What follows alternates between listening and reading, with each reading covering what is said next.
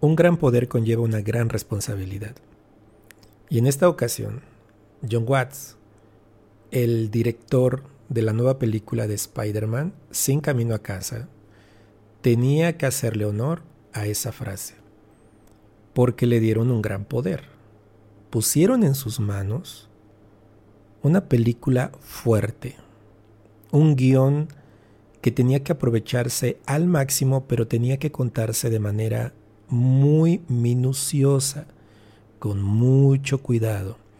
Porque cuando vemos en los trailers, podemos ver que regresan algunos villanos pasados, de franquicias pasadas, pero no cualquier villano, son los villanos icónicos, que muchos le tenemos cariño porque hace muchos años, cuando vimos las primeras películas, ahí estaban presentes y hoy los traen de regreso. La idea es, ¿qué harías con estos villanos? ¿Cómo los metes en una historia moderna? ¿Cómo los encajas para que actúen perfectamente e interactúen con Tom Holland, el nuevo Spider-Man? Porque al fin y al cabo, esos villanos pertenecen a otros universos ya pasados.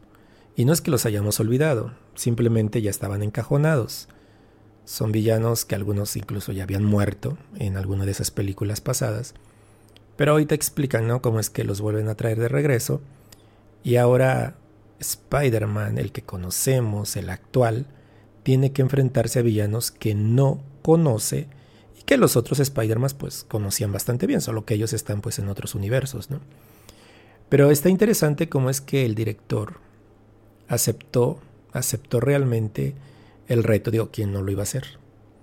De poder utilizar una historia, poder contar allí qué hace un Spider-Man de otra dimensión, vamos a decirlo así, o de otro universo, con villanos que el público ya quiere, con villanos que nos hicieron sentir nostalgia, desde que veíamos el tráiler, ¿no? Porque pues una cosa es ya verlos en la pantalla grande, ya en la película, pero desde que vemos el tráiler, hacen alusión a estos villanos como la parte central. Y obviamente desde ahí ya te da nostalgia y quieres verlo, ¿verdad? Pero ahora bien, ¿qué tal está la película? ¿Logra John Watts poder contarnos una gran historia? Tom Holland tiene la misma simpatía, ha madurado su personaje. ¿Hacia dónde dirigen la historia en esta ocasión? Es muy difícil hacer una reseña, hacer un review de una película que termina gustándote mucho, pero las partes que te gustan, las partes que vale la pena contar, las partes que hacen interesante y única esta historia, pues no puedes contarlas, ¿no? Porque pues realmente contar una película tan importante y que todo el mundo está esperando y que tiene tanta curiosidad de qué pasa y qué no pasa, sería utilizar spoilers de manera muy cruel. A mí no me gustaría que me lo hicieran. Así que, pues obviamente no puedo utilizarlos, ¿verdad? Hay que respetar a los fans. Y aunque yo sé que muchos no lo están haciendo porque ahorita que ya vi la película, pues ya no me importó entrar a ver qué opinan algunos y encontrarme con lo que ya dicen sobre la película. Pero en mi caso, pues no, no lo voy a hacer. Porque como siempre te lo digo en los podcasts que hablan de películas es, si no la has visto, hazlo. Y sinceramente quise subir este podcast que casi siempre hago reviews de películas pues más profundas, historias como que tienen historias más significativas, ¿no? Es la primera vez que hablo de una película de fantasía completamente y que pudiera ser que no tiene un argumento tan fuerte, no te deja una gran lección y enseñanza de vida. Pero para mí fue muy importante porque, bueno, para empezar, Spider-Man me encanta de toda la vida. De Marvel es mi personaje favorito, así como de DC me encanta Batman, por el tipo de héroes que son, por cómo nacen, cómo se forman y lo tan humanos que siguen siendo. Pero Spider-Man desde niño obviamente veía los dibujos animados, leía sus historietas y siempre se me hacía un personaje bastante bueno porque todo el tiempo tiene que estar escondiendo su identidad por una gran cuestión. Pone en peligro a las personas que ama. Y eso lo hemos visto en las otras películas que se han hecho de Spider-Man.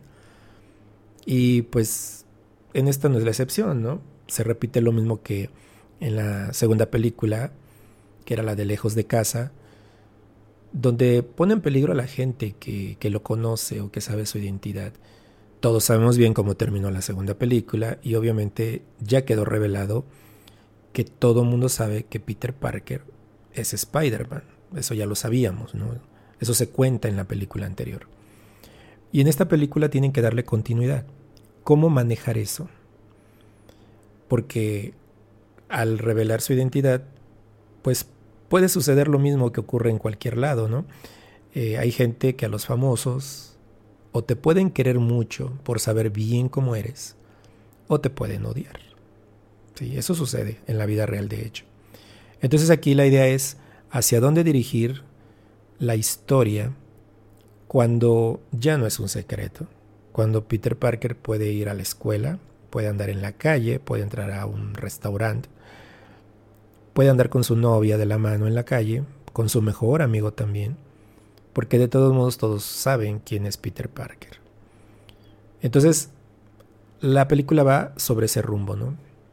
Su relación con su tía Main ahora que, que la tía Main ya sabe que, que su sobrino pues fue expuesto y de algún modo Peter Parker tiene que aprender a vivir con esta nueva situación.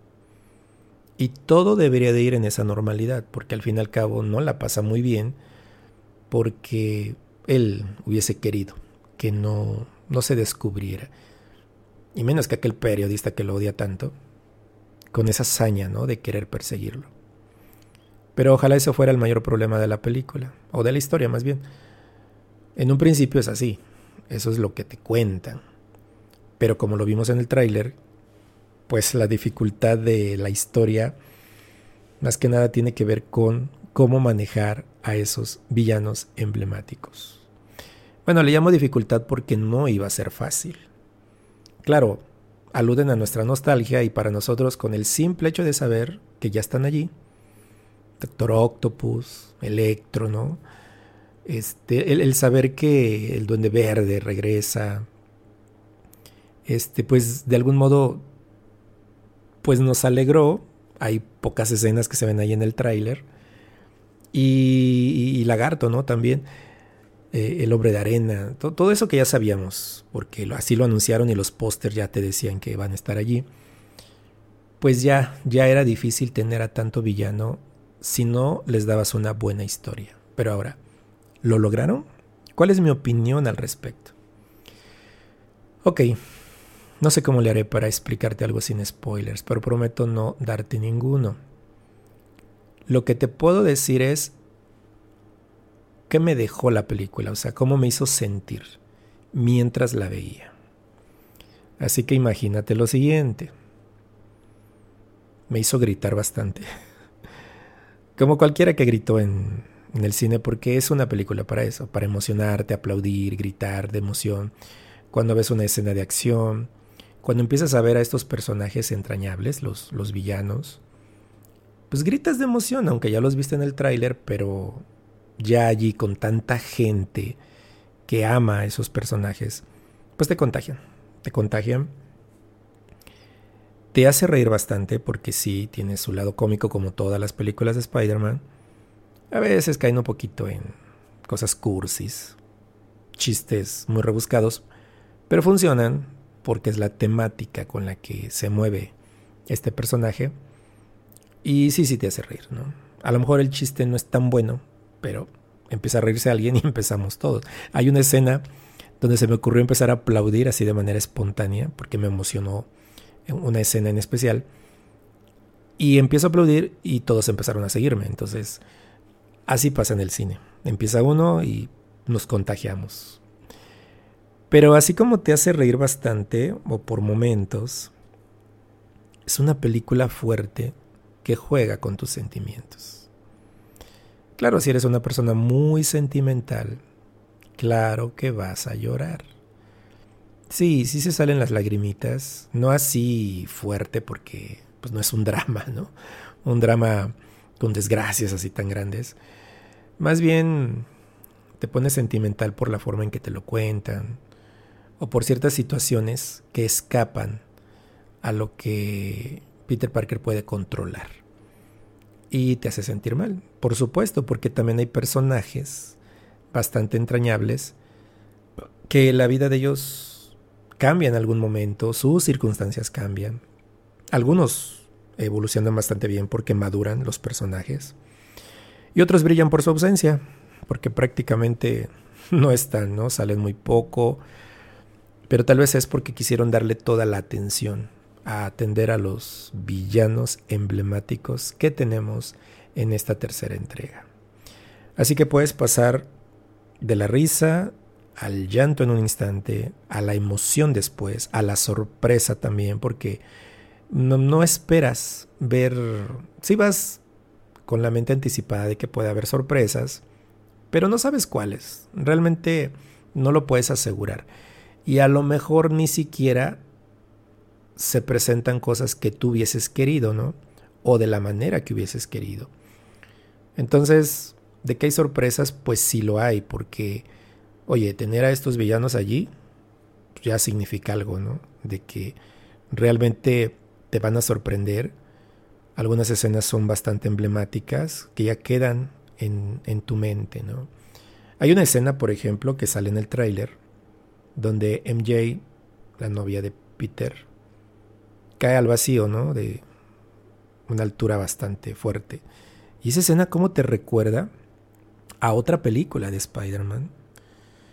Cuando en esta donde el protagonista este es Andrew Garfield y Gwen Stacy está cayendo. ¿Ustedes se acuerdan de esa escena cuando Gwen Stacy cae y Spider-Man no la alcanza? A mí me dolió. O sea, sentía que yo me había quebrado también la espalda, ¿no? Porque la, hicieron muy dramática, hasta cómo se escucha el, el sonido de, ese truene, ¿no? Está, está fuerte, está fuerte. Y es una escena muy triste porque porque me acuerdo que aquel Spider-Man de aquella película, pues ya no la alcanza.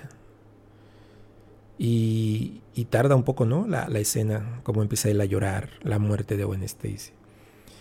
Y aquí, por eso digo que aluden mucho al, al pasado, a la nostalgia, porque se ve en el tráiler cuando MJ eh, cae también de lo alto y Spider-Man pues se tiene que aventar para, para alcanzarla, ¿no? En el momento en que ocurre eso, desde que ves el tráiler y luego aquí ya, la película, por fuerza te acuerdas y te preguntas qué va a pasar, se va a morir o qué. Se te hace ilógico, ¿no? Que pueda morir, pero, pero dices, ay no, otra vez esa escena no, o sea, ya no, ya no. Pero la aprovechan para que te acuerdes. Ah, es la escena que más amé de todas de alguna manera porque me emocionó mucho que la utilizaran para mover nuestros sentimientos y recuerdos, para que al menos te acordaras de la otra película y, que creyeras que, quizás pueda pasar algo parecido aquí, una pérdida que pudiera tener también Spider-Man, ¿no? Entonces, juegan mucho con tus emociones, hacen que te acuerdes de muchas escenas de otras películas, sobre todo porque los villanos ayudan a eso, ¿verdad? Haciendo referencia al pasado o más bien a su universo del que vienen. Así que es una película que te emociona por ratos y puede pasar de distintos tipos de emociones más bien, ¿no? Porque te puede dar alegría, te puede dar tristeza, te puede dar nostalgia, te deja pensando, pero es muy buena. Es una película que recomiendo 100% para ver en cine, pero no sé cómo le vas a hacer para evitar los spoilers, porque están a la orden del día. Están por todos lados. Es más, ya puedes entrar a ver escenas y escenas y escenas y escenas que, son importantes. Hay gente que falta el respeto haciendo eso. El respeto me refiero al, al fan, al fan de de veras, ¿no?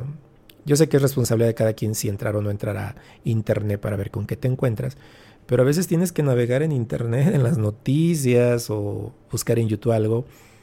Y hay gente que hasta en la portada te arruinan algunas escenas. Entonces, Yo creo que está mal, pero cada quien sabe. Si hasta ahorita nadie te ha spoileado nada y te gusta Spider-Man, busca la forma de ir ya, de ir ya a verla. Eh, te vas a entretener bastante y vas a salir satisfecho. Ahora bien, si es una película que me gustó mucho, pero hablando de Marvel, hablando de otras películas en las que incluso el Spider-Man de Tom Holland ha estado, como en la emblemática e icónica ya Endgame, ¿verdad? La, última película de los Vengadores. Esa película sí recuerdo lo que me hizo sentir, recuerdo cuánto me emocionó, recuerdo cómo explotó el cine, recuerdo cómo, pues sí, se te salen las lágrimas de emoción, de, jugaron con tus sentimientos no, de forma tremenda. De verdad, estuvo muy fuerte. Para mi gusto personal, esta película no supera esa emoción. Quizás para algunos sí, en mi caso no. Le hizo falta más. Pero tal vez es por la manera en que me van presentando las situaciones que se van viendo, cómo me van contando la trama. Sí pudo haber generado en mí una emoción mayor pero si me lo hubieran contado un poco distinto o me hubieran presentado esos momentos icónicos de una manera distinta. Ahora bien, voy a reconocer algo. Siento que sí se pudo haber presentado distinto, pero no habría funcionado igual. Es decir, la manera en que nos contaron, la, la narrativa, así como iba, era la correcta. No todo tiene que ser tan emocionante.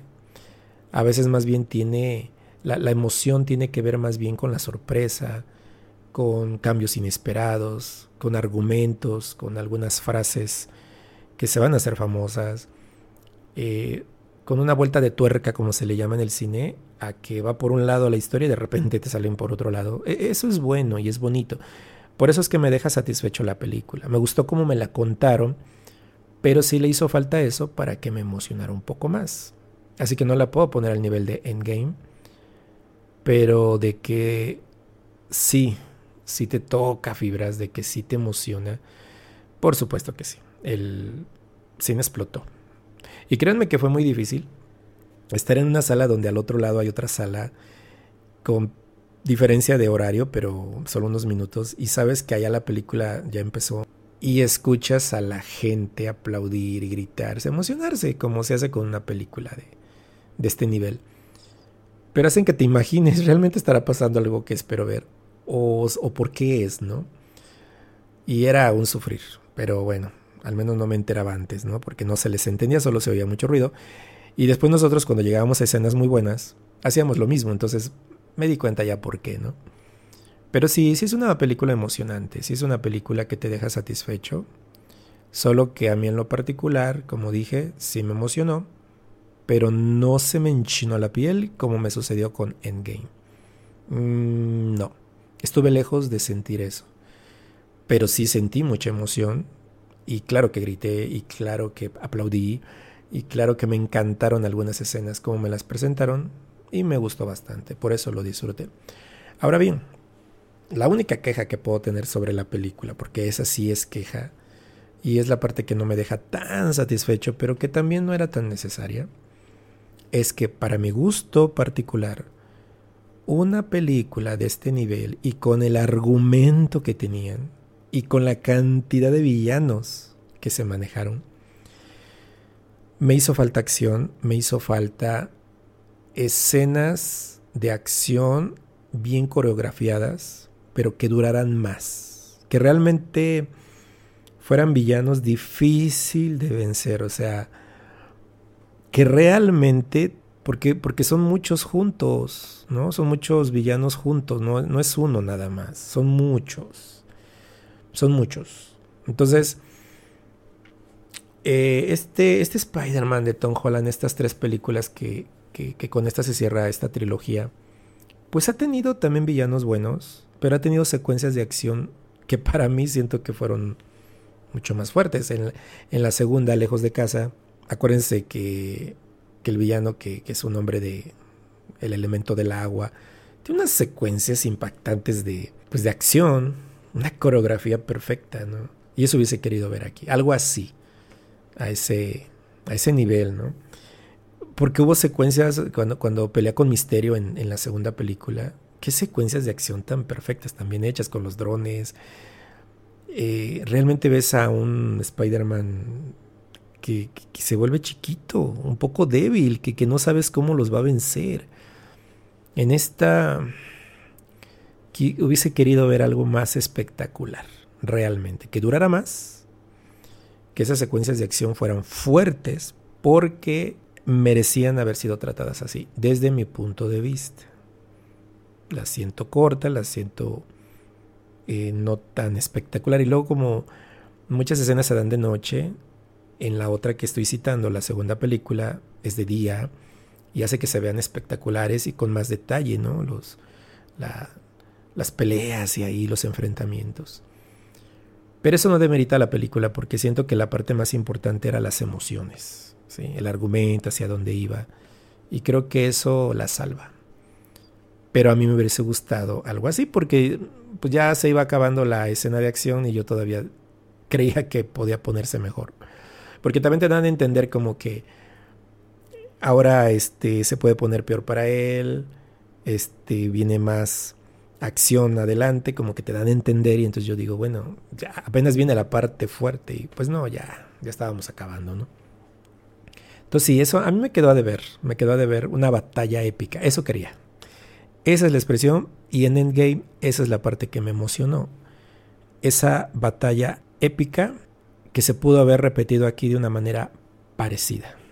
Hubiera sido impresionante que de verdad hubiesen utilizado este unas coreografías junto con efectos especiales impresionantes. Habría sido la mejor batalla de Spider-Man de que se pudo haber filmado, pero pero fuera de eso no no no me quita para mí a mi gusto que la película es demasiado buena es emocionante, vale la pena verla, disfrutarla. Y si no eres fan de Spider-Man, pero has visto las anteriores, le vas a entender bastante bien y te va a gustar. Sé que te va a dejar contento, te va a gustar porque al final es una película llena de emociones y que no solamente te divierte o te entretiene, sino que también te llega al corazón. Tiene escenas bien manejadas por el lado sentimentalista, ¿no? También te ayuda a ver al, al hombre que hay detrás de la máscara, ¿no? Te hace ver a un Peter Parker que por momentos se puede quebrar, sobre todo cuando se da cuenta de sus errores y que tiene una responsabilidad muy grande. Por esa razón, la frase un gran poder conlleva una gran responsabilidad es la primera vez que siento que se maneja bastante bien la expresión, como que encaja perfectamente con los errores, con las debilidades, con las imprudencias y con la inmadurez de un Peter Parker que apenas está creciendo y aunque se le ve muy maduro ya, pero todavía toma decisiones que corresponden a un niño, ¿no? Que, que más bien se deja llevar por sus emociones y por lo que cree que es correcto, pero le cuesta trabajo valorar las consecuencias todavía. Y es interesante porque muchas personas, aunque ya seamos grandes o adultos, aunque ya no seamos niños realmente, pues a veces no acabamos de crecer o de madurar y eso se nota en nuestras decisiones. Y a veces podemos lamentar, lamentar lo que hacemos. Y no, no es una película para que te quedes pensando, pero a mí sí me dejó pensando. y me dejó ver que, que si tienes un poder tienes que utilizarlo de una manera correcta. Y como dice la frase, con una gran responsabilidad, porque tus acciones pueden afectar a otros. Y en ninguna película de Spider-Man me habían manejado que si no actúas con responsabilidad, las consecuencias pueden ser devastadoras. Sí, sí sucede en las otras películas, pero aquí me llegó. Aquí lo manejan con más sentimiento, como que más realista. Entonces, pues por ese lado sí, sí me impactó. Pero bueno, finalmente te aconsejo que veas Spider-Man sin camino a casa. Te la vas a pasar muy bien, te vas a divertir de principio a fin. Y al final te vas a dar cuenta que el mayor problema, el principal problema de Peter Parker es tener un gran poder. Pero cuando no lo utiliza con responsabilidad. Y hoy precisamente recibí un gran poder. el poder arruinarte la película, hacer un review con spoilers, explicarte escena por escena, decirte si realmente sucede o no sucede las sorpresas que tanto esperábamos, o que al final de todo no exactamente sucede lo que querías ver, o sucede de otra forma, o se va por otro lado, pero aún así es rescatable la escena. Podría decirte un montón de cosas, eso es un poder, y es un poder que todos los que ya la vimos lo tenemos. Pero no hay spoilers. ¿Por qué? Porque el poder que acabamos de recibir el día de hoy lo queremos utilizar con responsabilidad. Así que mejor vete al cine, vete a ver la película y disfrútala, por favor.